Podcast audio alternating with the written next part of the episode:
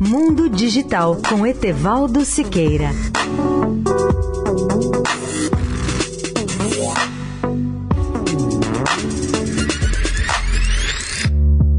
Olá, amigos da Eldorado. O mundo conta hoje com robôs para quase tudo. Conheci essa semana um robô assistente virtual que é capaz de ajudar advogados. Eu não pensava que esse avanço já estivesse chegando ao Brasil. Seu nome é Eli. ELI, sigla em inglês Enhanced Legal Intelligence, ou Inteligência Legal melhorada, em tradução livre. O robô Eli não substitui o advogado. É claro que ele não advoga, ele somente automatiza tarefas repetitivas para o profissional de direito e é apenas um assistente personalizado dedicado a otimizar processos e garantir ao profissional tempo para atender ao cliente e dedicar-se ao trabalho essencialmente intelectual e a atividades que não podem ser automatizadas. Do ponto de vista operacional, o ELI pode ajudar com a coleta de dados, geração e organização de documentos, execução de cálculos, interpretação de decisões judiciais, formatação de petições, de forma a auxiliar o advogado na escolha de modelos aplicáveis a cada caso e a uma série de outras atividades repetitivas.